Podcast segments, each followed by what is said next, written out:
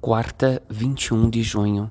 Ficai atentos para não praticar a vossa justiça na frente dos homens, só para serdes vistos por eles.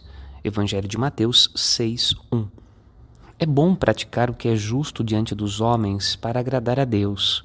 O diferencial no ensinamento de Jesus é a finalidade de nossas boas obras.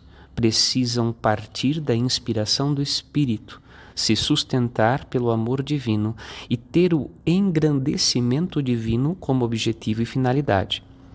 Não basta fazer o bem segundo a medida da justiça, mas fazê-lo pela razão certa, jamais aprisionados às paixões enganadoras deste mundo, mas em busca da paz que liberta o coração para Deus. São Luís Gonzaga, rogai por nós. Padre Rodolfo.